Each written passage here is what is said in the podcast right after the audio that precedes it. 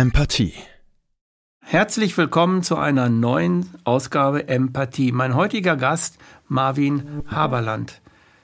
Marvin, du bist zufällig in eine Theorie reingerutscht, die du heute sehr heftig und sehr deutlich und, und ähm, mit, einer mit einem ungeheuren Wissen auch äh, propagierst. Das ist dies, dies Wissen darum, ob es nun Viren gibt oder nicht. Und du sagst, es gibt keine Viren. Aber du hast begründete ähm, Verdachtsmomente, sage ich jetzt mal so.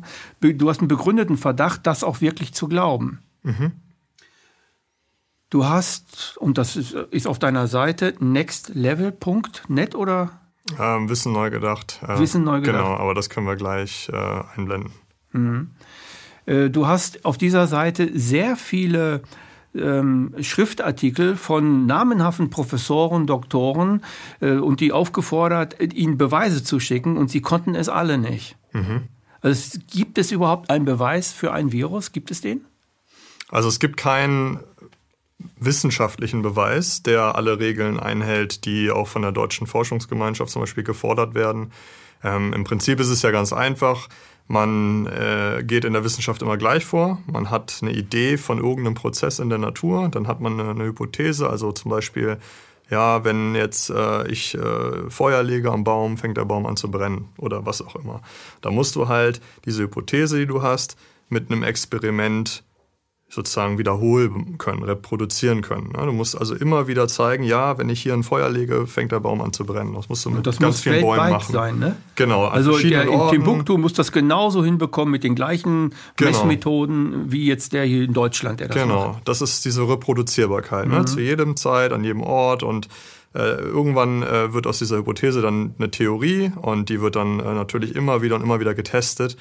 Das nennt man in der Wissenschaft eben ähm, Falsifikation, falls diese Theorie irgendwann durch ein Experiment nicht mehr gestützt wird. Ja, dann, dann fällt diese Theorie den Bach runter und dann ist sie falsifiziert. Die Wissenschaft versucht all unendlich lange, die Theorien zu falsifizieren. Und wenn eine Theorie jedes Mal das Experiment besteht, ist sie halt gültig. Und das Problem bei der Virologie ist, dass dort die Hypothese ist, es gibt kleine Teilchen, die uns krank machen können und die wir auch übertragen können zwischenmenschlich äh, und auch zwischen Tieren. Und ähm, das ist äh, sozusagen die Idee dahinter. Aber wenn man diese Experimente macht, man bringt Kranke und Gesunde zusammen oder man versucht den Kranken ihren, ihren Schleim oder mhm. ihre, ihre Spucke oder ihr Blut wegzunehmen und das den Gesunden zu geben. Also die sogenannte Ansteckungstheorie. Genau, diese, diese Ansteckungsversuche, ja, die, mhm. die gibt's ja, die, also die wurden gemacht mehrmals. Und immer wenn man die macht, funktioniert das nicht. Also man kann diese Idee, kann man nicht im Experiment reproduzieren. Ähm, das funktioniert einfach nicht. Und ähm, nachfolgend haben die Virologen gesagt, okay, also weil wir das nicht im Experiment machen können, versuchen wir den anderen Weg zu gehen, irgendwie über indirekte hm, Nachweisverfahren. Das heißt, sie haben dann angefangen, mit Zellkulturen zu arbeiten, alles nur noch im Labor zu machen, also nicht im wirklichen Leben, in vivo, wie man das so schön nennt, sondern alles im Labor, in vitro, also im Reagenzglas. Mhm. Und ähm, ja, das hat sich dann in den, in den 50er Jahren können wir ja gleich auch nochmal im Detail mhm. drüber sprechen, manifestiert, dieses Nachweisverfahren. Dass das, das ist, nämlich nicht nachzuweisen ist? Genau, das ist. Das, das ist, ist nämlich in den 50er Jahren passiert, dass man ein Virus gar nicht nachweisen kann mit den Methoden, die die Wissenschaft damals hatte. Die Virologie hat sich eigentlich selber äh, implodiert. Ja, also früher hat man ja gedacht, das äh, seien halt so, so Krankheitsgifte, beziehungsweise man ist dann hingegangen und hat das als ein Protein, eine Proteinstruktur, die eben giftig ist, angenommen. Und dann kam irgendwann die Idee auf, ähm, dass es äh, eine, ähm, eine Gensubstanz ist, also ein, das ist das heutige Modell, die heutige Vorstellung, was noch, ein Virus sein soll. Ich gehe nochmal zurück, damit der Zuschauer das mal genau versteht. Genau. Also man hat vorher gedacht, das ist irgendeine Substanz ja. die vielleicht auch mit Eiweißen verklumpt ist oder irgendetwas.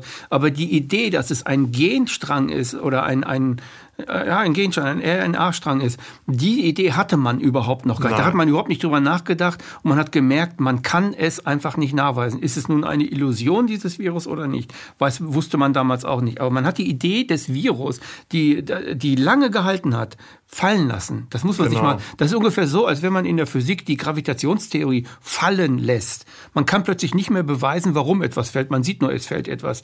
Aber äh, dass es diese Schwerkraft gibt, äh, ist jetzt, nehmen wir mal nur an, aufgelöst. Und so war das auch. Jetzt erfindet man aber um die Schwerkraft aufrechtzuerhalten, die Theorie der Schwerkraft aufrechtzuerhalten, erfindet man ein Teilchen, ein Graviton, in der Physik nennt man das Graviton, und sagt dann, so und so funktioniert das jetzt aber doch. Und das hat man in der, in der Virologie nach den 50er, nachdem das gefallen ist, nämlich gemacht mit dem sogenannten RNA-Strang. Das hat man einfach erfunden dass es so war, gedacht ist ein Gedankenexperiment. Und dieser Mensch, der das gedacht hat, der hat dafür den Nobelpreis gekriegt. Das ist richtig. In der Physik gibt es da sehr viele Beispiele zu, nicht nur das Gravitron, mhm. sondern auch das Higgs-Teilchen und mhm. andere Phänomene. Also die theoretische Physik ähm, versucht ganz viele Modelle äh, zu erklären, die man experimentell so nicht direkt nachweisen kann. Und, und dann werden halt Hilfs äh, Mittel oder Hilfsteilchen erfunden, die mhm. halt dann die Theorie oder die vierte, fünfte, sechste Dimension und so weiter, ähm, wird dann hinzugezogen, um das doch noch irgendwie mathematisch mhm. äh, erklärbar zu machen. Aber ich bin ein Freund von äh, tatsächlicher realer Wissenschaft. Mhm. Ich möchte halt alles, was ich ähm, als Hypothese präsentiert bekomme, experimentell überprüfen können. Ja? Wenn, ich, wenn, ich, wenn mir jemand sagt, du kannst eine Krankheit übertragen, dann möchte ich das sehen im Experiment. Ja, ich möchte sehen, dass man Kranke und Gesunde zusammenbringt, egal ob Tiere oder Menschen, und dass man das ganz einfach zeigen kann. Oder dass mir einmal jemand ganz einfach zeigen kann: Schau her, äh, hier, da ist der Masernvirus drin. Wenn wir das jetzt in die Luft sprühen, bekommen die alle rote Punkte. Aber das alles funktioniert überhaupt nicht, und niemand hat das jemals geschafft rep zu reproduzieren im Experiment. Und ähm, da ging halt in den 50er Jahren äh, der John, äh, also der äh, Franklin Anderson, und hat ähm, eine, ein, ein Nachweisverfahren präsentiert, wo es halt nicht mehr diese Ansteckungsversuche gibt, ja, also die, die ehrlichen, richtigen Experimente, sondern wo er in einer Zellkultur ähm, versucht hat, einen Effekt zu zeigen, den er dann äh, als, als virale Ursache ähm, äh, definiert hat, nämlich dass diese Zellkultur kaputt geht. Ja, die, die, mhm. die zerfällt dann, das nennen die Virologen den zytopathischen Effekt. Das war 1954. Und dieses, dieser zytopathische Effekt, dass die Zellkultur quasi sich äh, zersetzt, der wird bis heute benutzt, bis heute mhm. bei den Virologen benutzt, um diesen Effekt als, als Beweis für ein Virus äh, zu sehen. Wobei man diesen Effekt wie wir heute, wie wir schon lange wissen, den kann man auch äh, ganz, den kann man ganz einfach äh, hervorrufen.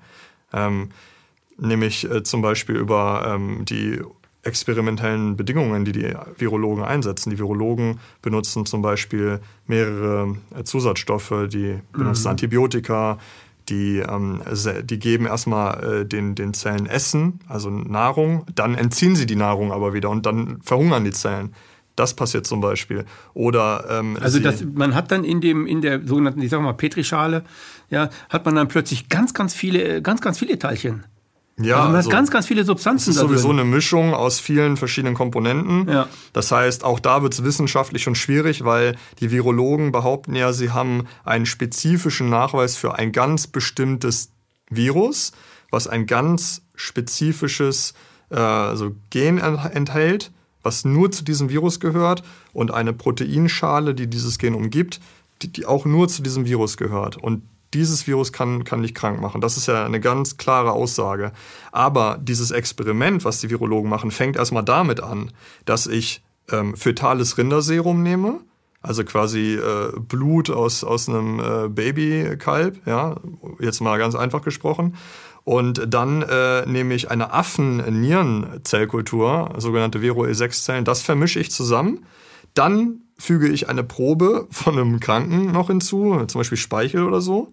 Und dann äh, füge ich noch mindestens zwei Antibiotika hinzu und dann noch verschiedene andere äh, Stoffe. Ja, da kommen manchmal kommt da Trypsin noch mit rein, also ein, ein Enzym, ein Protein, äh, Verdauungsenzym und so weiter. Ja, und dann kommen noch, dann, dann entziehe ich die Nährbodenlösung. Das heißt, ich, ich, ich habe da eine Art Ernährung, die ich vorgebe, damit die Zellkultur nicht sofort stirbt. Mhm. Dann entziehe ich sie wieder, dann senke ich den, den CO2-Gehalt äh, ab und dann äh, bereite ich das Ganze auch noch für die Elektronenmikroskopie vor, was auch diese Zellkultur zusätzlich stresst. Das heißt, da kommen extrem viele Einflussfaktoren rein. Und jetzt kommt der wichtigste Punkt, auch für alle Zuschauer ganz einfach zu verstehen.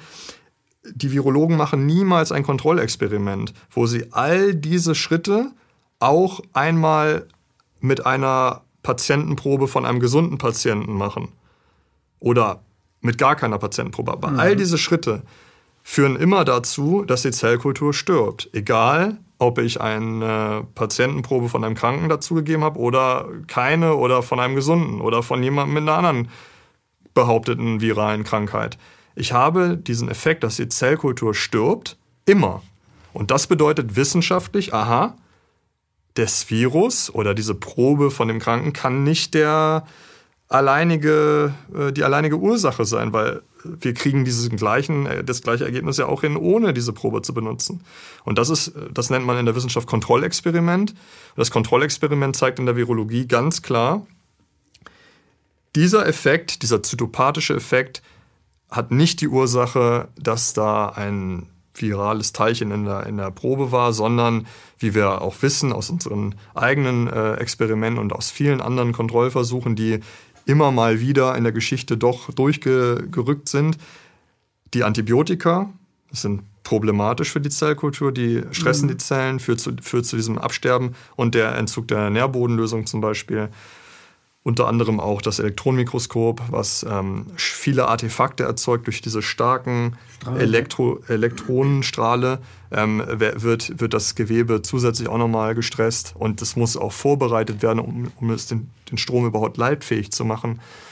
Und so weiter und so fort. Also all das ist sehr einfach und logisch eigentlich, wenn man so ein bisschen diese wissenschaftliche Denkweise hat ähm, ich weiß, aha, das Kontrollexperiment ist auch positiv, ja, die Zellkultur stirbt hier auch.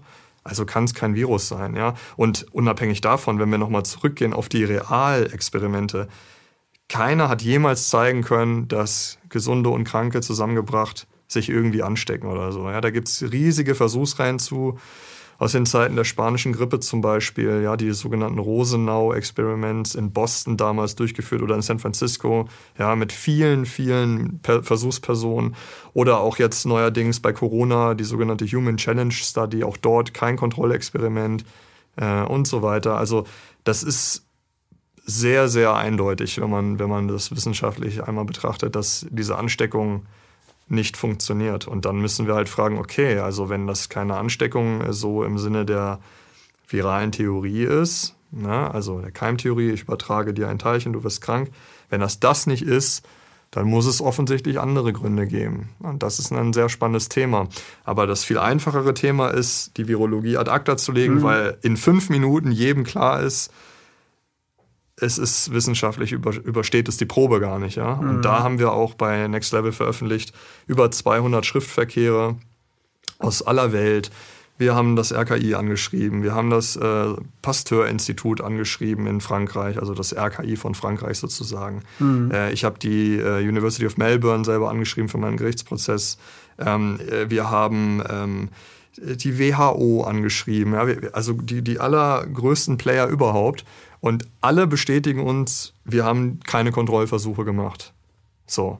Und äh, dann ist natürlich die Frage, okay, also ist, kann man das überhaupt als Wissenschaft bezeichnen in erster Linie? Die Virologie ist per Definition antiwissenschaftlich. Sie ist keine Wissenschaft, weil wenn keine Kontrollversuche stattfinden, und zwar auf jeder Ebene, nicht nur beim zytopathischen Effekt, also dieses Zellkulturexperiment, wo die, wo die Zellkultur abstirbt. Auch danach natürlich bei den nachfolgenden Schritten, wo sie dann versuchen, ein Genom äh, am Computer zu berechnen. Das ist sozusagen der zweite Schritt. Und äh, da finden auch keine Kontrollversuche statt. Und das haben wir alles schwarz auf weiß von, von allen Institutionen der Welt, von Tausenden, will ich fast schon sagen, von Virologen.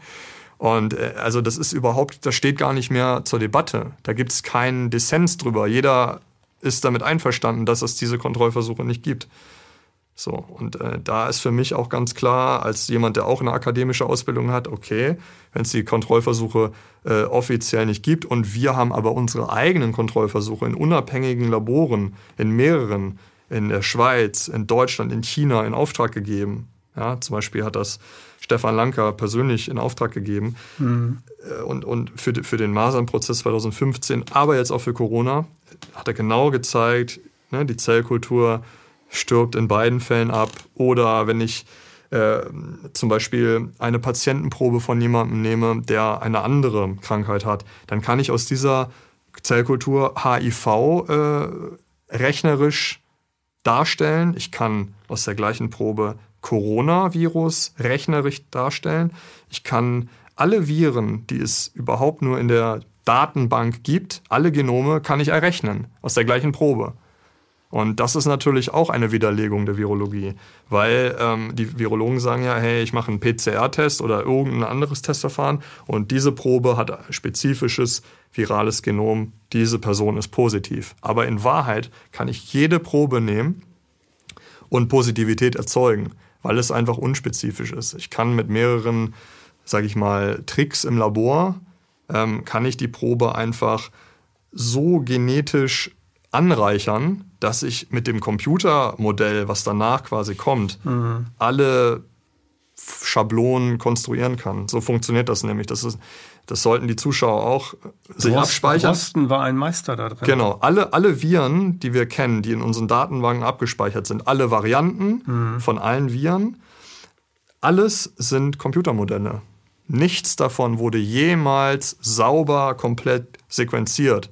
Das sind alles ähm, computergestützte Sequenzierungsmethoden, die dann mit Softwareprogrammen sozusagen modelliert werden. Nichts davon hat man in der Realität gefunden und kann man auch gar nicht finden. Und die Virologen prüfen das auch gar nicht. Ne? Wenn der Computer am Ende das Modell ausspuckt, hier, das ist der Code für SARS-CoV-2, mhm. dann prüfen die das gar nicht. Können wir überhaupt diese, diese Genomsequenz, können wir die in, in voller Gänze überhaupt finden, wenn wir das danach nochmal prüfen? Das wird gar nicht gemacht. Wird einfach das Ergebnis direkt genommen vom Computer und äh, dann wird postuliert, das ist das SARS-CoV-2-Genom. Das wird dann überall publiziert und dann werden dann die Impfstoffe und so weiter hergestellt und so. Aber niemand hat dieses Genom jemals in real life gesehen. Das ist ein reines Modell im Computer. Das kann auch, auch sein, dass es dieses Genom gar nicht gibt. Ja. Und die errechnen dann etwas, daraus werden Impfstoffe gemacht. Das ist, äh, das ist der Zauberlehrling bei Goethe, Faust. Genau, richtig. Also ähm, vielleicht ganz einfach erklärt, wie funktioniert das? Ich nehme eine Patientenprobe, die Affenzellen, äh, das fetale Rinderserum und so weiter, die Antibiotika. Dann lasse ich diese Zellkultur quasi absterben im Experiment. Das hatten wir ja gerade erklärt, der zytopathische Effekt. Wenn ich das erreicht habe, nehme ich diese Zellkultur und gebe sie quasi äh, in eine Sequenziermaschine. Ja, wird, vorher wird manchmal noch ein PCR gemacht, um das Material zu vervielfältigen, damit mhm. das besser äh, funktioniert. Und dann kommt eine Sequenziermaschine und ähm, schneidet sozusagen die ganze Zellkultur äh, durch, sequenziert die und äh, ein Computer liest dann die ganzen ähm, ja, Gene, die Reads sozusagen aus und dann hat man aber, man muss sich das vorstellen wie ein riesiges Puzzle, äh, ein Buch, was ich zerschneide und überall Buchstaben, Buchstaben habe. Und dann setzt der Computer diese Buchstaben wieder zu dem Buch zusammen aber der Computer weiß natürlich nicht, hey, wie, wie sah das Buch überhaupt aus? Also wird dem Computer eine, eine Vorlage gegeben, eine Schablone, ein sogenanntes Template von einem Virus, was man früher schon mal auch im Computer errechnet hat. Und dann sagt der Computer, aha, hier, so muss ich das Buch aufbauen. Ich habe ja die Schablone. Und dann wird das Material, was ich jetzt zur Verfügung habe, bestmöglich daran ausgerichtet, auf Englisch mhm. Alignment. Ja, das ist der erste Prozess in der Genomsequenzierung. Und dann bleiben aber Lücken übrig natürlich. Ja? Du kriegst ja nie 100% nee. das Buch, was du ja. dem Computer gibst, äh, erfüllt. Und diese ganzen Lücken, Englisch Gaps, da gibt es dann in dem Programm auch äh, Gap-Filling-Algorithmen. Das wird dann einfach, äh, so wie es gerade am besten passt, aufgefüllt. Oder man macht eine nochmal noch mal eine PCR, nochmal eine PCR, so viel PCRs, bis es passt, bis, es passt ja, bis man diese letzten Schnipsel auch noch amplifiziert hat. Also da gibt es ganz viele verschiedene Möglichkeiten und äh da freut sich ja die, die auf uns zukommende KI ganz besonders ne, in der Virologie. Also die können da ja richtig Zauberlehrling machen mit einer KI. Du kannst ich alles, mir was du dies, möchtest. kriege mir das, ich gebe dir das Genom von Ja. dem Tier, von, von dem Menschen, jetzt mach mal daraus äh, 10.000 verschiedene Viren und zack ist es da. Genau. Und dann haben wir neben, oh, oh, ich will ja gar nicht so weiter Da gibt es halt unbegrenzt viele Möglichkeiten. Du kannst praktisch jedes Genom, äh, was, was, was irgendwie rechnerisch möglich ist, kannst du auch erzeugen. Ja. Und zwar aus jeder Probe. Wenn du die Probe nur genug Stress, wenn du genug Zusätze dazu gibst, wenn du genug Amplifizierungszyklen Mhm. mit PCR machst, kannst du jedes Genom praktisch äh, errechnen. Und das ist auch äh, natürlich, äh, die Methode an sich ist valide, die könnte man so machen.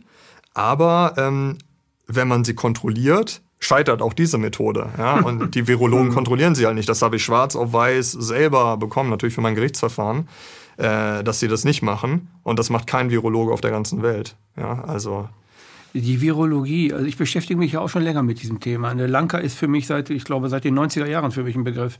Ähm, die Virologie ist im Grunde genommen eine Konsens.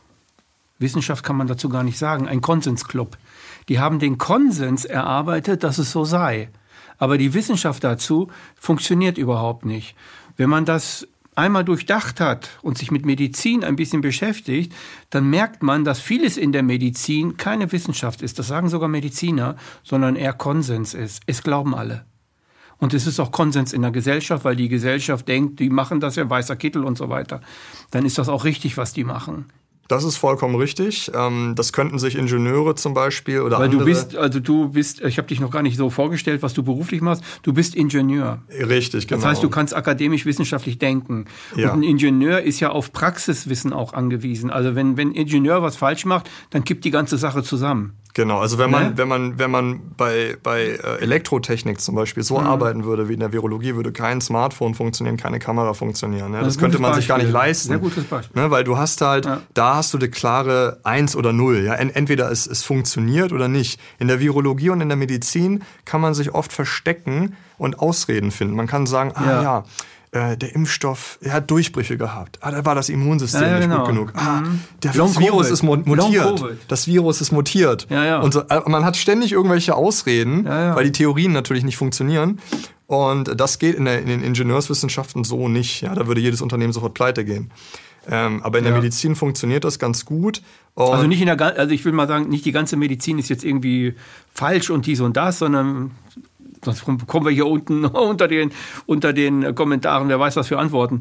Äh, Wir meinen das jetzt bezogen auf die Virologie. ja, in erster Linie auf die Virologie bezogen, aber äh, wie du es auch gerade angedeutet hast, in ganz vielen Bereichen. Ne? Zum Beispiel in der Ernährungsmedizin ist das ganz präsent oder auch bei, bei, bei der Krebsforschung Hm. oder bei ganz anderen sehr, sage ich mal, populären Themen wie bei Cholesterin und so weiter. Man Ähm, kann es beziehen auf die gesamte, also die Medizin ist eine materielle Wissenschaft. Ne? Die Universalbiologie, auf die du wahrscheinlich anspielst, das ist eine ganzheitliche, Medi eine ganzheitliche Sichtweise, die ist nicht nur materiell. Genau, also ich materiell ist erstmal völlig in Ordnung, aber ich muss es halt wissenschaftlich aufziehen dann. Mhm. Ja. Und äh, das wäre, das ist auch machbar, ja. Aber immer wenn man es wissenschaftlich aufzieht, scheitert es halt. Ich kann nicht zeigen, dass es Übertragung von Krankheiten gibt. Ich kann nicht zeigen, dass äh, zum Beispiel ähm, der erhöhte Konsum von, von tierischen Fetten äh, jemanden krank macht oder jemanden äh, Herzinfarkte gibt. Ja, das sind alles Fehlinterpretationen aus historischen Daten, ja, teilweise sogar mit Vorsatz vorgetäuscht oder ganz klarer Wissenschaftsbetrug, wie von Ansel Keys, für die Zuschauer, die das inter- interessiert. Amerikanischer Arzt, 50er Jahre, Ansel Keys hat die Theorie aufgestellt, dass äh, Cholesterin äh, Ja, ja. Krebs, ähm, ähm, zu Herzinfarkt führt. Und, und das ist natürlich auch schon längst und lange widerlegt. Ja. Ja. Und, und, äh, aber das hält sich bis heute. Ja. Viele Ärzte glauben das immer noch. Und äh, bei der Virologie ist es auch äh, nicht anders. Da ist es äh, jeder, der es, wie gesagt, sich fünf bis zehn Minuten anschaut und so ein bisschen wenn man diesen akademischen Anspruch hat, wird das sofort sehen. Ja, also ich habe Also wer wissenschaftlich, wirklich wissenschaftlich vorgeht Genau. und nach den wissenschaftlichen Ursachen und den Phänomenen schaut, der wird begreifen, dass das nicht so ist. Ja, unvoreingenommen. Ja, Einfach unvoreingenommen Ja, einfach, ans Thema ja. rangehen, als wenn man ein Kind wäre, was noch nie was von Viren gehört hat und einfach prüfen, kann das überhaupt sein? Ne, die Experimente zeigen, es geht nicht. Es gibt keine Kontrollversuche. Die Kontrollversuche, die gemacht wurden von äh, äh, anderen Leuten oder teilweise auch in der Geschichte, die widerlegen alle das Modell. Mhm. So. Und dann ist natürlich äh, klar, also ich sage nicht oder wir sagen nicht, das ist auch nochmal ganz wichtig, wir sagen nicht, dass es keine Viren gibt. Ja, das kann man nie sagen. Du kannst niemals die Existenz von etwas ähm, äh, sozusagen für beweisen, dass es es nicht gibt. Genau. Du kannst mhm. nur sagen, anhand der heutigen wissenschaftlich vorliegenden Daten Stimmt haben wir nicht, nicht, nachgewiesen, dass es krankmachende Viren gibt. Ja. Die Theorie ist falsch. Mhm. Das ist, die ist eindeutig falsifiziert. Das können wir sagen. So, und äh, das ist auch unser Standpunkt und das kann jeder überprüfen. Alle Quellen und alle Publikationen sind äh, auf der Seite zu finden. Ja, sind online bei, auf deiner Seite. Ne? Genau, und für den Gerichtsprozess habe ich, also da können wir ja gleich, kommen wir bestimmt zu, da ja. habe ich ja auch die, diese ganze wissenschaftliche Ebene benutzt, ja. Und was die Gerichte dann gemacht haben, spricht eigentlich auch wieder für sich. Gehen wir da mal rein, weil das ist äh, ja. total interessant. Du hast, äh, du bist äh, in Hamburg war das oder wo war das? Ja. Erzähl, erzähl mal selber, was war das für ein Prozess? Wer hat dich da reingebracht? Warum ist es, warum ist überhaupt zum Prozess gekommen? Mhm. Und wie ist der abgelaufen? Und warum hat der Richter hinterher das ja. gemacht, was er gemacht hat? Also wie bin ich überhaupt zu diesem Thema Virologie gekommen und so? Ja. Meine Oma ist halt damals gestorben, als ich in den USA studiert habe und äh, das hat mich äh, irgendwie ähm, dazu Die ist in. Deutschland gestorben? Genau. Und äh, die hatte äh, das, was man in der Schulmedizin als Krebs bezeichnet, wurde natürlich auch schulmedizinisch therapiert mit Chemotherapie. Und sie hat mich immer gefragt, Marvin, äh, du bist doch immer so, so schlau, kann ich nicht irgendwie was machen, mhm. kannst du mir nicht helfen? Und ich war so damals so ein bisschen ignorant. Ich immer, Oma, ich habe davon keine Ahnung äh, du warst frag halt die Ärzte so, ne? Du hast halt studiert, ne? Du genau. hast den Kopf voll gehabt mit anderen genau. Dingen. Und dann ist sie halt äh, leider äh, verstorben und, und dann habe ich irgendwie, hat das in mir so eine Motivation ausgelöst, mich, mhm. mich dem mal irgendwie anzunehmen. Habe ich mir da mal durchgelesen, wie da die wissenschaftliche Evidenz eigentlich so ist. Und äh, zu der Zeit hatte ich in, in Berkeley, wo ich studiert habe, auch äh, die Möglichkeit, mit Carrie Mullis zu sprechen, dem Erfinder von, von PCR. Und das wow, hat mich alles auch sehr... Äh, sozusagen ja, motiviert. Und ähm, dann kam Corona.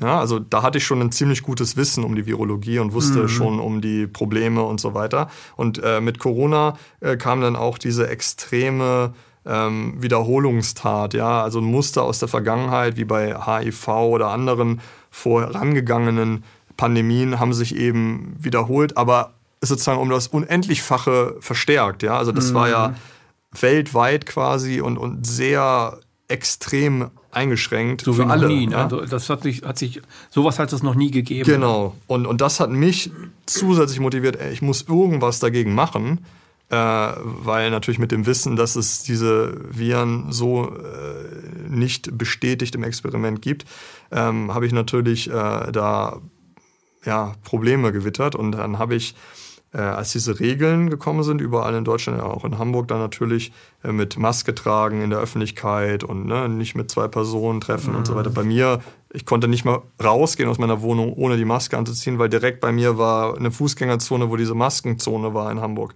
Und dann habe ich das äh, provoziert, ja, mehrfach provoziert, extra, so früh wie möglich, habe ich mir mehrere Bußgeldbescheide geholt um so schnell wie möglich damit in die Justiz zu kommen.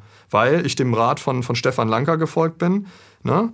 Ähm, holt euch die Bußgeldbescheide und wenn ihr äh, damit in die, in die Justiz geht, argumentiert mit dem Infektionsschutzgesetz mit Paragraph 1. Da steht nämlich drin. Ganz kurz nochmal. Ja. Zuschauer, äh, liebe Zuschauer, genau zuhören, weil wenn ihr, wenn euch so etwas äh, passiert mit Bußgeldern, könnt ihr genauso vorgehen. Absolut.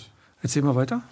So, jeder, der ein Bußgeld bekommt mhm. oder bekommen hat, was aufgrund von irgendwelchen Corona-Maßnahmen äh, entstanden ist. Diese Maßnahmen, diese Corona-Verordnungen basieren ja immer auf diesem Infektionsschutzgesetz. Ja? Das mhm. wurde ja auch mehrfach geändert und so weiter, wissen ja alle. Ähm, Im Infektionsschutzgesetz steht ganz oben im allerersten Paragraphen drin, dass alle nach dem Stand der Wissenschaft zu arbeiten haben. Ja, alle Ärzte, Krankenhäuser, Virologen, Institutionen, RKI, alle sollen danach arbeiten, nach dem Stand der Wissenschaft und Technik. Das steht da drin.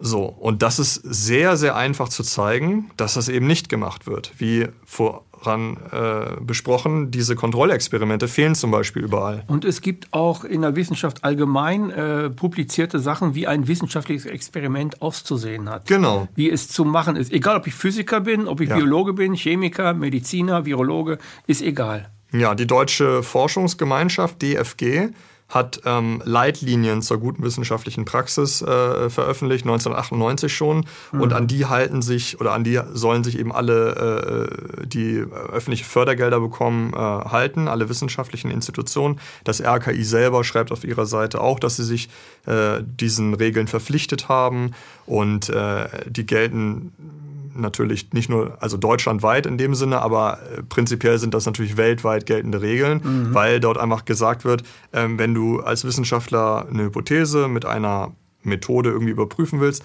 dann musst du auch deine Methoden überprüfen, also Kontrollexperimente machen. Ja, das steht mehrfach in diesem Kodex der DFG drin. Also äh, Methoden sollen wann immer möglich überprüft werden. Alle Ergebnisse sind stets konsequent anzuzweifeln.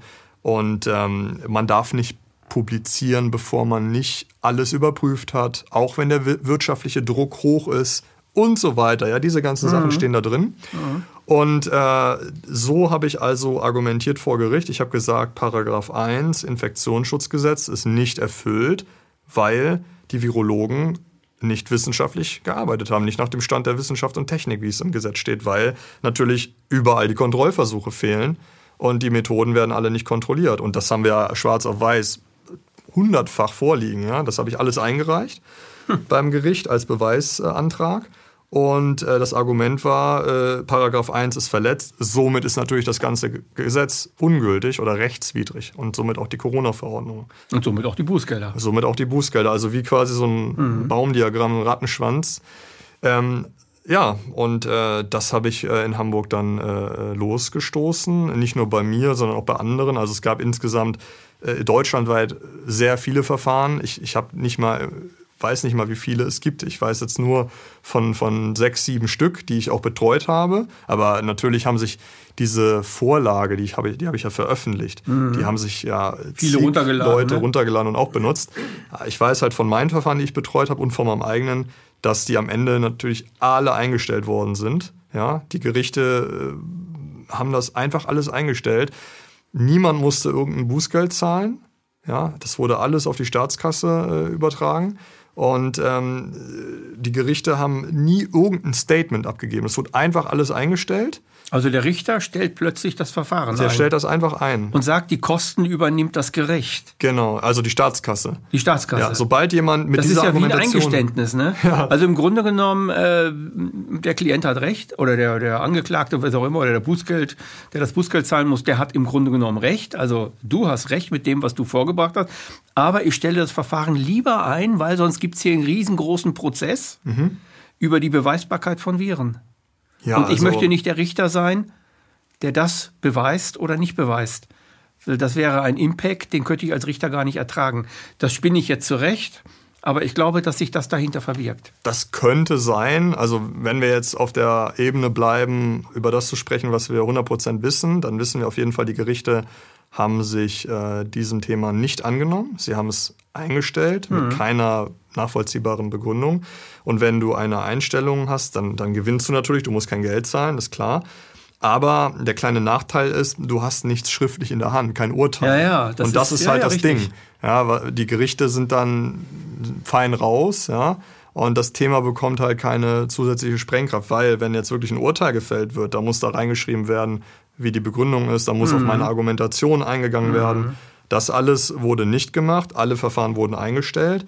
Und ähm, naja, also bisher hat halt jeder, die, der diese, diese Strategie benutzt hat, dann eine Einstellung erwirkt von den Verfahren, die ich jetzt kenne.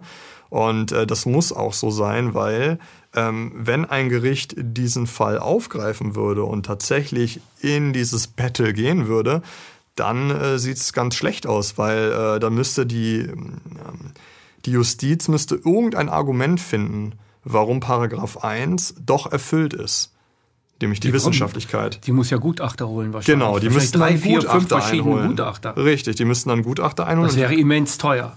Ja, und die Gutachter müssten vor Gericht auch äh, sozusagen Mhm. unter Eid sagen, dass die Methoden kontrolliert worden sind. Und das können sie natürlich nicht, weil Das wird keiner machen. das wird keiner machen und die wurden auch nicht kontrolliert.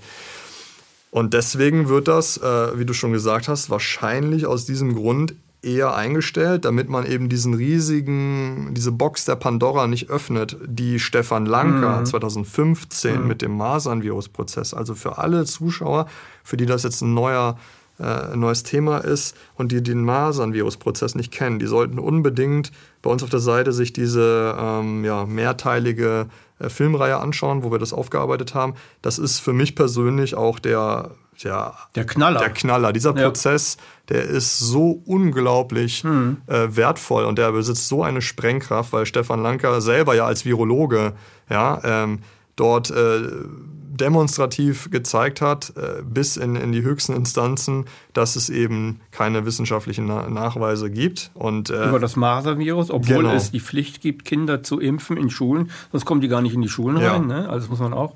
Ja. Und um, um, um sowas nicht nochmal irgendwie äh, aufzumachen, hat man jetzt wahrscheinlich bei Corona einfach diese Bußgeldverfahren einfach alle eingestellt, weil das ja auch nach dem Gesetz möglich ist. Ja, nach dem ähm, OWIG äh, kannst du ja Bußgeldverfahren einfach einstellen, ohne dass ich dem jetzt zustimmen müsste. Das Gericht kann das einfach einstellen, ohne Begründung, wenn es das für ähm, ja, machbar hält. Und äh, bei Stefans Verfahren damals, er ist ja in so eine zivile Klage gegangen mit Preisgeld und sowas ausgelobt wurde. Und, und da war natürlich äh, ja, das nicht möglich, das einfach einzustellen. Deswegen, das konnte man so bei Corona jetzt leider nicht machen.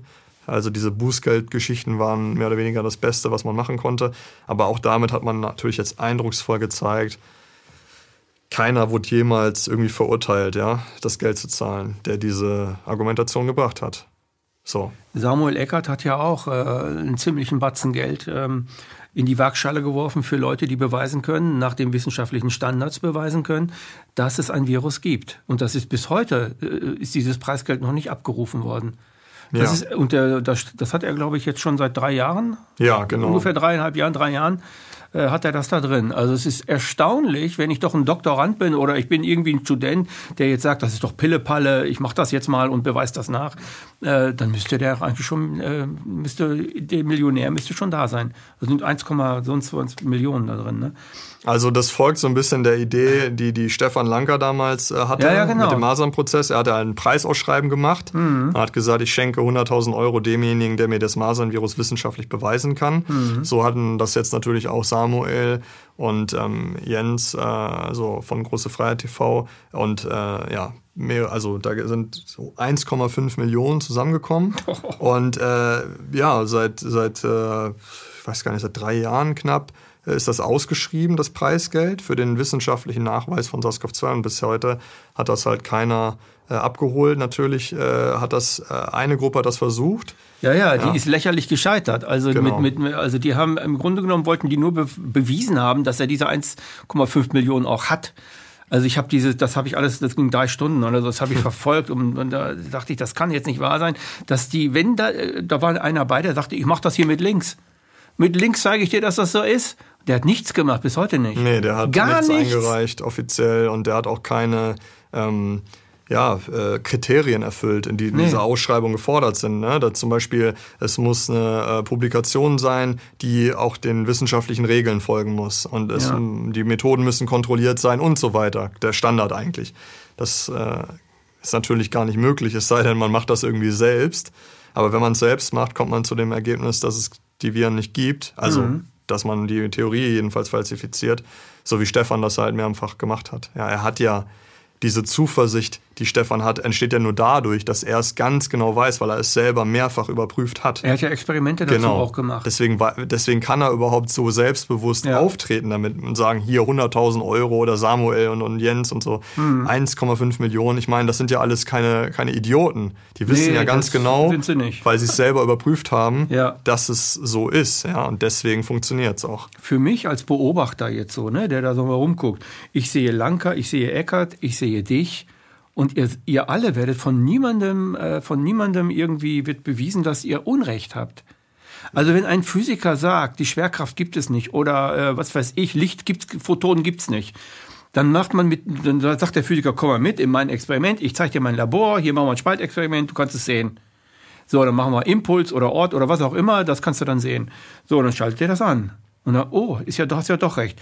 Aber kein Virologe macht das. Ja, das ist richtig. Also die Virologen entziehen sich meistens, in den allermeisten Fällen, den Anfragen, irgendwie ein Interview zu führen oder auf öffentlicher Bühne zu sprechen oder geschweige denn äh, überhaupt ins Labor zu gehen, wie du es gerade gesagt hast. Das wird alles nicht gemacht. Stattdessen müssen per Informationsfreiheitsgesetz ja, unter äh, Zuhilfenahme des Gesetzes mit aller Kraft muss versucht werden, eine Antwort von denen überhaupt zu bekommen. Ja, das ist mhm. unglaublich schwer, überhaupt von denen Antworten zu kriegen. Ich habe da wirklich monatelang drauf gewartet und ich habe äh, sehr, sehr viele von diesen Freiheits, äh, äh Informationsfreiheitsgesetzanfragen gestellt in aller Welt. Und äh, es ist unfassbar schwer, äh, Antworten zu kriegen. Ja, aber wir haben sie bekommen und äh, natürlich reicht das aus, äh, vor Gericht. Ja, man muss jetzt kein, kein Interview mit den Firmen, sobald die das schwarz auf weiß bestätigen, wir haben das nicht gemacht, reicht das für uns aus. Aber es wäre natürlich schöner, live mit den Virologen zu sprechen, ja, ja. in ihre Labore zu gehen und, ne? aber eine Talksendung mit diesen kein, Leuten, keiner, wie beweist ihr das, wie macht ihr das und so weiter. Und dann kommst du dabei, Lanka dabei und vielleicht meinen wir auch Samuel Eckert. Samuel Eckert weiß auch sehr viel darüber. Und das könnte man ja machen in einem freundlichen, ähm, respektvollen Gespräch. Ne? Aber die verweigern sich alle. Ja, aber das ist auch menschlich verständlich, weil niemand will halt den Ast irgendwie absägen, auf dem er sitzt. Und äh, also deswegen verstehe ich die Leute auch, äh, die Virologen und so weiter. Sie sind halt da mit Begeisterung als junge Studenten in eine Richtung gegangen äh, die ja, sich ja, dann jetzt vielleicht als, als falsch herausstellt. Und natürlich haben die dann existenzielle Ängste und das ist ja alles auch klar. Deswegen na, also das wäre ungefähr so, als wenn menschlich. ich zu dir sagen würde, du, die Statik gibt's gar nicht. Genau. Als Ingenieur jetzt. Die ja. Statik gibt's gar nicht, da gibt's was ganz anderes. Ja. Dann wirst du auch immer, was erzählt der denn jetzt? Ja. Aber anders als da würde man natürlich, wie du gesagt hast, da ganz einfach experimentell. Äh, ja, das ist leichter nachzuweisen. So, genau. Ein Virus nachzuweisen ist deswegen so schwer, weil er so klein sein soll. Ähm, nee, es ist super einfach, äh, weil ich müsste ja eigentlich nur zeigen, dass ich einen Gesunden und einen Kranken zusammenbringe ja, ich nehme jetzt einen ja, kranken und der, Hund. Und der wird dann Hund, krank. Und der, der gesunde Hund muss krank werden. Ja, ja, super, also super das, einfach. Ich weiß nicht, ob du das, äh, ob du dieses, ähm, das auch kennst. Ich habe, ähm, als ich dann so ein bisschen mal recherchiert habe, Viren dies und das, ne, da ist mir ein siamesisches Zwilling aufgefallen aus Russland. Und zwar sind das Mädchen aneinander gewachsen, zwei Mädchen mit einem Blutkreislauf. Die hatten einen gemeinsamen, nicht einen getrennten Brutkreislauf. Und das eine hatte Masern, das andere aber nicht. Mhm, sehr gutes Beispiel. Das ist nicht, wenn die, wenn die Ansteckungstheorie stimmt, ist es a priori ausgeschlossen, ja. dass die Ansteckungstheorie, die ist, hat sich damit widerlegt. Das ist ein super Beispiel dafür. Kennst du das? Beispiel? Ähm, Kennst du das? Ich kenne das persönlich nicht. Mhm. Ich müsste das jetzt nachschauen, aber dieses Beispiel wäre ein super Beispiel. Ist ungefähr 150 Jahre alt müsste das schon sein, weil das okay. Foto war ein ziemlich altes Bild. Mhm. Also das wäre ein super Beispiel dafür, dass, äh, die, dass die Theorie auch mhm. dort äh, nicht ganz äh, richtig sein kann. Und ähm, da müsste man natürlich wissenschaftlich äh, prüfen oder Experimente machen. Und ähm, ich kann auch äh, sofort jedem Zuschauer beweisen, dass keiner bis heute verstanden hat, was Masern überhaupt sind. Weil, wenn das so wäre, könnte man halt einfach im Experiment zeigen, und Masern erzeugen. Ich könnte ein paar Hunde nehmen oder irgendwelche mhm. Primaten oder irgendwelche mhm. Testpersonen, ja, denen ich 5000 Euro gebe oder was auch immer. Ähm, könnte einfach zeigen, hier, äh, das muss ich auf die Haut schmieren und dann entstehen Masern. Oder diese Bedingungen und dann entstehen Masern. Das kann aber keiner. Keiner kann im Experiment reproduzierbar Masern erzeugen. Oder irgendeine andere Krankheit, ist ja jetzt egal welche. Ja, das kann keiner auf Knopfdruck im Experiment zeigen, weil niemand weiß, was ist überhaupt der Auslöser? Diese Viren sind es auf jeden Fall nicht, das ist klar. Aber äh, auch andere Ideen haben wir, wir, wir, wir, haben, wir haben in der, in der sogenannten Universalbiologie ja, eine ganzheitliche Betrachtung, wie du schon gerade gesagt hast, für biologische Prozesse im Körper. Da gehören ganz viele Faktoren zu, äh, psychische Faktoren, ne, Traumata, die man erleben kann, Ernährung, Gifte, die von außen kommen. Das ist sowas, wie, wie man jetzt vielleicht neumodern sagen würde, Psychoneuroimmunologie. Ja. So in, in, diesem Bereich geht das auch, ne? Ja, niemand hat die, die perfekte Antwort für alles. Ja. Man müsste halt neugierig weiterforschen. Ja, aber genau. weil man dieses festgefahrene Virenmodell hat, ähm, macht man das halt nicht und äh, finanziert auch das nicht. Man finanziert nur die Dinge, die sozusagen, ja, die, die, die Theorie stützen, ja, irgendwie. Aber natürlich wird man keine Wissenschaft fördern, die äh, den ganzen ja, systematischen Zu Fall Apparat bringen. zum Fall bringen könnte. Ja, das ist natürlich klar. Das ist ja in der in anderen Bereichen von, von Wissenschaften auch zu beobachten, dieses Phänomen, dass jetzt, wenn, wenn jemand zum Beispiel bei, bei Klimaforschung, nur mal ein Beispiel zu bringen, wenn jemand irgendwie Forschungsgelder bekommen möchte und schreibt rein die Auswirkungen des Klimawandels auf äh, die Ratte, die Feldratte, die hier in Schleswig-Holstein rumläuft oder was auch immer, kriegt er dafür sofort Fördergelder. Ja. Ich spreche jetzt bildlich, ja, bitte das nicht wörtlich nehmen. Aber wenn jemand versucht, das zu widerlegen, ne, menschengemachter Klimawandel, das zu widerlegen, dann wird er, das wird schwierig für den irgendwie da DFG-Gelder zu zu kriegen. kriegen, ne? Und, und das ist also in der Wissenschaft ein Problem, was sich in der modernen Wissenschaft noch stärker manifestiert, dass quasi von vornherein äh, sozusagen feststeht, wer überhaupt experimentieren kann mit, mit Geldern oder halt nicht. Und deswegen können sie dann auch sagen, ja, Zehntausende von Wissenschaftlern sind im Konsens, Mhm. ja, weil nur die auch gefördert wurden. Alle anderen kriegen überhaupt kein Geld. Und so haben die Also- Finanzmärkte im Grunde genommen den Finger drauf, was bewiesen ist und was Wissenschaft ist. Genau. Also in den 80er Jahren hat sich das langsam etabliert, dass man die Fördergelder, früher gab es staatliche Gelder und die waren auch egal, Hauptsache du forscht. Und es war nicht gebunden an irgendein Ergebnis oder an irgendeine Richtung oder so. Aber dann hat man das immer mehr ähm, outgesourced im Grunde genommen.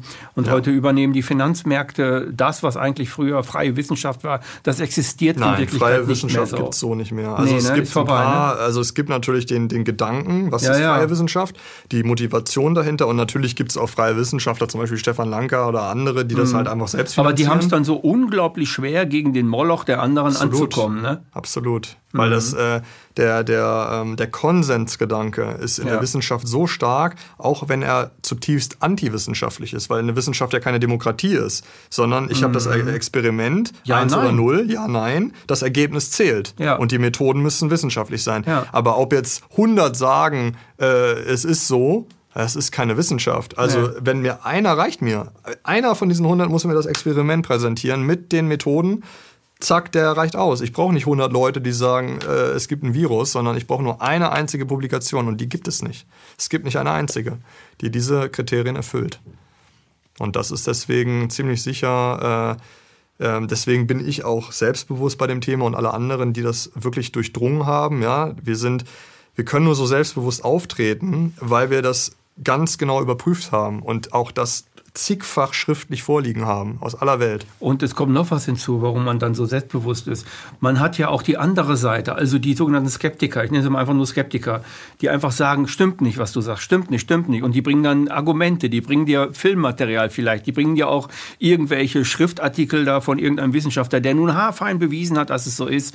Also Stefan hat sich ja mal mit einem, Stefan Lanka hat sich ja mal mit einem Professor in einem Redebeitrag, der aufgenommen wurde, ähm, äh, ein ziemlich guter, ich weiß gar nicht mehr, war es ein Evolutionsbiologe oder so, und der hat ihm genau solche, solche Vorwürfe gemacht, dass das so ist. Und Stefan sagt, nein, das ist ein Irrtum, dass es so ist und so weiter.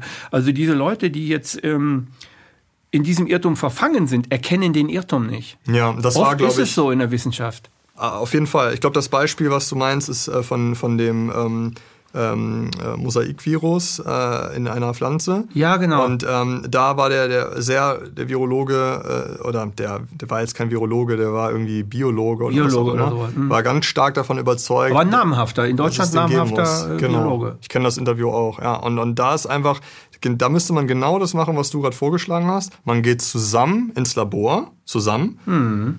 Alles wird dokumentiert, alle Kontrollversuche werden gemacht. Ja. Und dann zählt das Ergebnis. Ja. Und das wird nicht gemacht, das wird verweigert.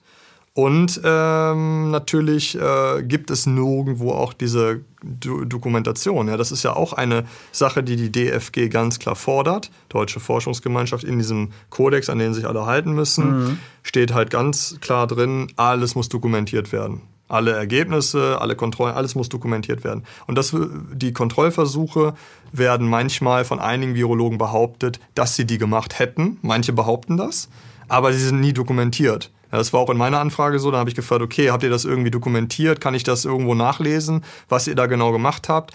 Nö, gibt's nicht. Also für den, für den CPE, zytopathischen Effekt, haben sie es einfach nicht dokumentiert. Sie sagen, sie haben es gemacht, aber sie haben es nicht dokumentiert. Aber bei der Genomsequenzierung mit den Computermodellen und so weiter, da sagen sie, da haben sie selbst, da sagen sie, sie haben überhaupt keine Kontrollen gemacht. Also da behaupten sie das erst gar nicht. Das heißt, selbst wenn man jetzt den Virologen zugestehen würde, okay, ihr habt den zytopathischen Effekt kontrolliert, okay. Selbst dann wäre es unwissenschaftlich, weil die danach folgenden Schritte, die ganze Genomsequenzierung, das Assembling, also das sozusagen, man nennt das auch in Silico Virus, weil der Virus entsteht im Computer, mhm. ja, am, am Rechenmodell. Dieser Schritt wurde gar nicht kontrolliert und da stimmen alle Virologen überein. Es gibt keinen einzigen Virologen weltweit, der gesagt hat zu uns, dass er das vor Publikation kontrolliert hat. Das hat keiner behauptet. Und deswegen reicht das auch schon aus. Ja. Das erste kann, kann man im Prinzip einkassieren, auch wenn sie es nicht gemacht haben, aber das zweite reicht schon aus, um die Antiwissenschaftlichkeit zu beweisen. Ja. Das ist ein Ding. Also ich habe mich früher mit, mit, Wissen, mit Naturwissenschaft auseinandergesetzt, oder war ich, ich weiß nicht, 20, 25, 27.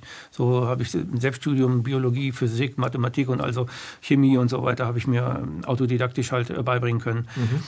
Und da ist mir, da ist mir ähm, aufgefallen, dass die Wissenschaftler untereinander eigentlich einen, einen ziemlich deutlichen Konsens hatten.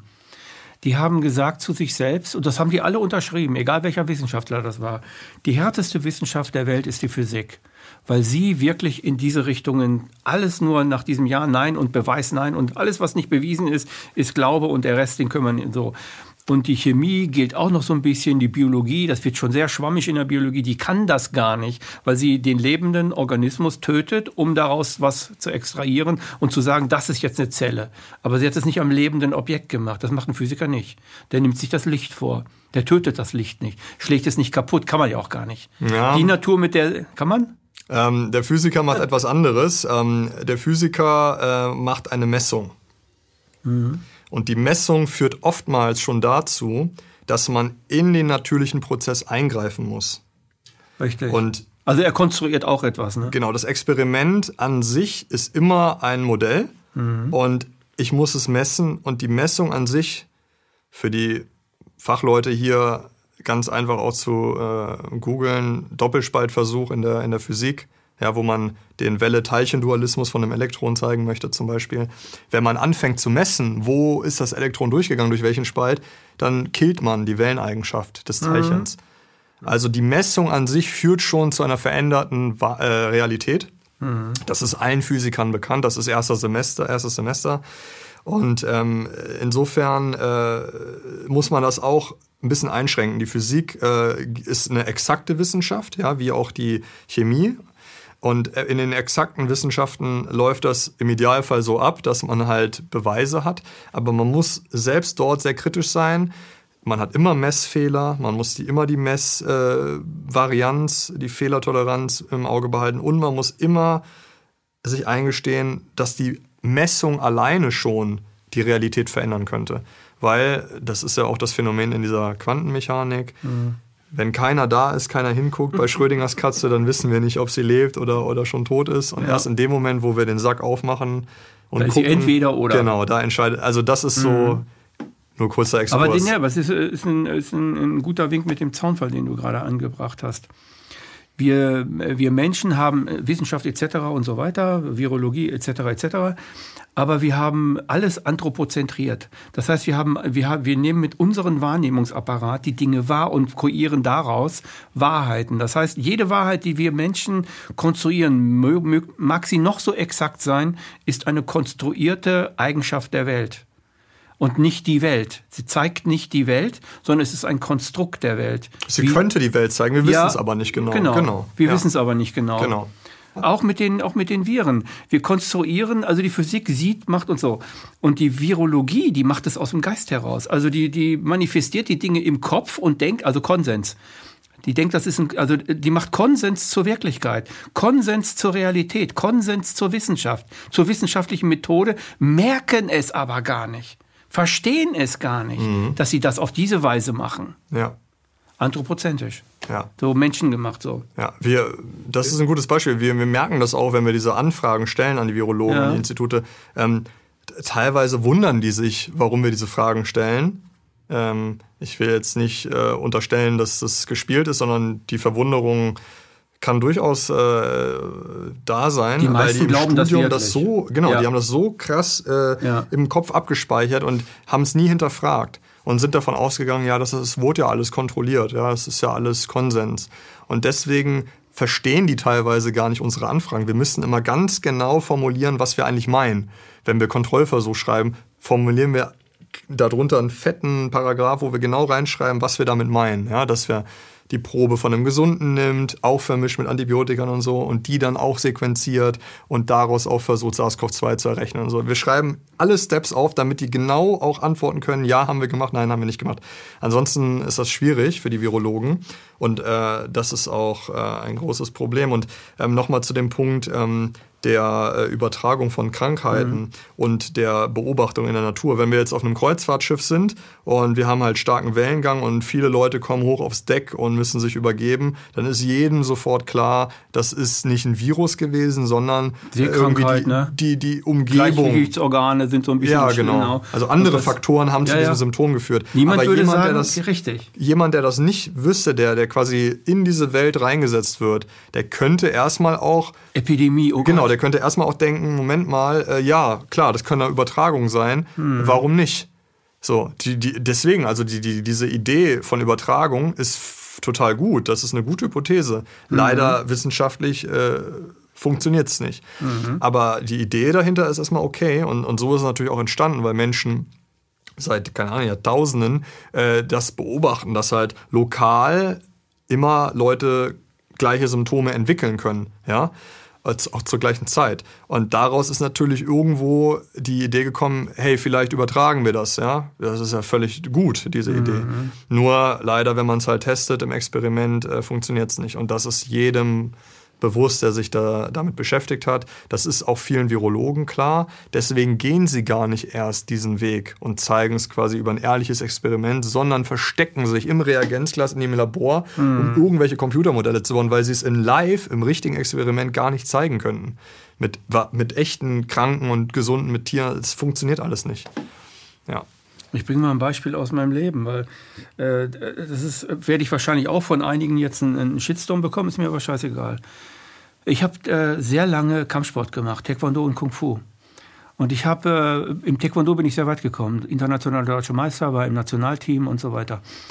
Und ähm, solange du in, in dieser Taekwondo-Blase bist und so gut bist, wie ich damals gewesen bin, passiert dir gar nichts. Du besiegst viele Leute und merkst, du kannst richtig gut, boah, ist das geil, das macht doch richtig Spaß und so weiter. Und dann lernst du auf einmal, wie aus heiterem Himmel, Leute aus der sogenannten realistischen Selbstverteidigung kennen und du hältst nicht 30 Sekunden durch, bis du auf dem Boden liegst. Und du kämpfst nochmal, du liegst in 30 Sekunden auf dem Boden. Das ändert sich nie. Du bist aber internationaler deutscher Meister im Taekwondo und glaubst, du machst Selbstverteidigung. In Wirklichkeit habe ich nur Kampfsport gemacht. Von Selbstverteidigung hat ein Taekwondoka gar keine Ahnung. Ich war offen dieser Wahrheit gegenüber. Die meisten Taekwondoka wie auch Karateka sind der Wahrheit, die sie sich dann stellen könnten, nicht offen. Sie gehen da gar nicht hin.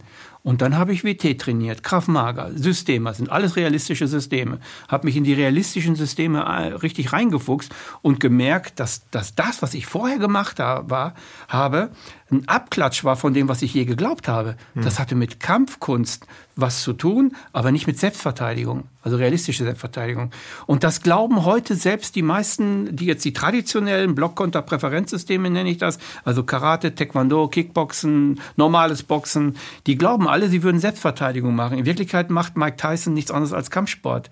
Und realistischer Kampfsport, wenn man das im Boxen ummünzen würde, könnte man machen. Da hätte Mike Tyson keine Chance gegen jemanden, der so schmal ist wie du. Also du bist nicht schmal, aber im Vergleich zu Tyson bist du schmal. So, der hätte, der hätte keine Chance gegen dich. Und das habe ich für mich begriffen. Das war der erste, das war das erste Mal, dass ich mich einer Realität stellte, die mir unglaublich wehtat. Weil ich habe ja 20 Jahre, äh, 30 Jahre oder 15 Jahre trainiert, um da hinzukommen. So, und habe eine Schule aufgemacht, Taekwondo-Schule, Kung-Fu-Schule. Und habe das dann alles verändert in realistische Sachen und so weiter. Und daraus sind dann die Sachen entstanden, Nichtkampf und so weiter. Aber äh, ich weiß noch, wie es mir wehtat, als ich mich dieser Realität stellte. Aber ich habe habe mich dieser Realität gestellt. Und ich glaube, dass das Gleiche dem Virologen im Kopf ist. Mhm. Wenn die sich dem stellen würden, würden sie merken, dass ihr Taekwondo nicht funktioniert in der Wirklichkeit. Ja. In der Wirklichkeit funktioniert mein Kampfsport nicht, den ich gemacht habe, weil es Kampfsport ist und keine Selbstverteidigung. Mhm. Ja, ist ein gutes Beispiel. Aber es wird so propagiert, ja. als wenn es Selbstverteidigung wäre. Das ist wirklich, ich bin Fachmann dieser Sache, also macht mir keiner was vor. Das wird als Selbstverteidigung propagiert. Ich war auf Veranstaltungen, wo ich gesagt Taekwondo ist eine Selbstverteidigung. Wäre ich am liebsten nach vorne gegangen und gesagt, von Selbstverteidigung keine Ahnung. Ihr habt von Selbstverteidigung, von Taekwondo eine Ahnung, das ist Kampfsport. Und ihr habt Regeln. Das sind dann die, die Virusregeln. Ne? Wir machen keine Kontrollexperimente. Also ihr kämpft nicht gegen Tyson. Ihr kämpft nicht gegen irgendeinen, der ziemlich gut ist in mhm. realistischer Selbstverteidigung. Mhm. Und du bist jetzt meinetwegen Weltmeister. Und ich sage dir, du hast 30 Sekunden, dann liegst du unten von dem. Und der ist kein Weltmeister, der hat den dritten Technikergrad oder einen Practitioner oder sowas. Der haut dich aber um. So spaßmäßig so. Hast du keine Chance und du wirst merken, dass du keine Chance hast, weil du das Falsche gelernt hast. Obwohl du glaubst, das wäre das Richtige. Und das habe ich halt für mich gelernt. Das war ein riesiger Impact, aber es hat mich sehr weit gebracht. Mhm. Ich glaube nämlich nicht mehr die Dinge, von denen ich überzeugt bin, dass ich sie glaube. Ich kann, ich kann jeden Tag sagen, ja, bring das doch zu Fall. Und ich finde das gut, wenn es zu Fall ist, weil es wieder neuen, eine neue Seite zeigt. Ne? Ja, und ich finde, das ist auch äh, etwas, was sehr spannend im Leben ist. Das ist total spannend. Und, und da gibt's halt die beiden, es gibt die einen Menschen, die damit unglaublich Probleme haben, mhm. äh, sozusagen Vertrautes und Bekanntes äh, über Bord zu werfen und nach vorne zu gucken. Und es, also die wollen immer an der Vergangenheit festhalten. Und dann gibt's die Menschen, die, äh, so wie ich jetzt auch, aber so war ich auch nicht immer, jetzt heute bin ich so, wenn irgendwas, was ich als wahr angenommen habe, wenn sich das als, als falsch ergibt, bin ich jemand, der ganz schnell dann auch froh ist, das ad acta zu legen und, und dann zu sehen, ey, wie ist es denn eigentlich? Also mhm. ich gehe da nur nach vorne. Ich versuche nicht irgendwie das Alte irgendwie mitzunehmen. Aber klar, wenn da jetzt irgendwie äh, das ganze Gehalt dranhängt, die ganze Existenz, ja, dieses ganze ja, ja. systematische gesellschaftliche mhm. Konstrukt, dann ist es natürlich zusätzlich erschwert, ja. Und das ist ja für die meisten Top-Wissenschaftler, Top-Virologen, Top-Ärzte, ist es halt einfach ein unglaubliches psychologisches Problem. Selbst wenn sie wollten, würden sie ihr Leben wahrscheinlich ja verschlechtern, ja, in den Bedingungen. Aber ja, wenn wir, wir, wir haben natürlich den, den Fokus und die Motivation, äh, eine bessere Zukunft zu haben. Und besser kann immer nur bedeuten Fortschritt und äh, Wahrheitssuche und vor allem ähm, Realität. Und ähm, wir können halt nicht an diesen alten falschen Modellen jetzt äh, auch noch weiter. Ja, wir müssen Jahre das Narrenschiff sein. verlassen. Genau. Und das in ganz vielen. Also die, Viru, die, die Virustheorie ist da nur ein Beispiel ja. unter vielen, die jetzt aufgeploppt ist durch Corona. Aber das äh, gilt mit Sicherheit für ganz, ganz viele. Wir haben jetzt einen kleinen Einblick geboten in, das, in die Arbeit, die du machst. Ähm, ich danke, dass du gekommen bist. Ja, danke für die Einladung. Das war eine weitere Ausgabe Empathie, heute mit Marvin Haberland.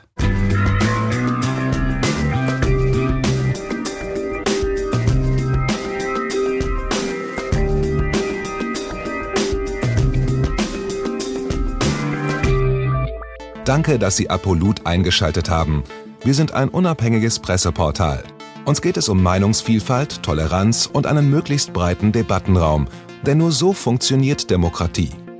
Unsere Arbeit ist technisch aufwendig und kostet Geld. Da Sie immer wieder hier sind, unterstützen Sie Apolut am effektivsten mit einem Dauerauftrag. Mehr Infos auf apolut.net/unterstützen. Apolut ist keine Einbahnstraße. Lassen Sie uns in Kontakt bleiben. Abonnieren Sie den Apolut Newsletter, so verpassen Sie nichts. Registrieren Sie sich auf apolut.net/newsletter. Natürlich gibt es Apolut auch als App. Einfach auf apolut.net/app runterladen und mobil auf dem Laufenden bleiben. Apolut. Das denke ich auch.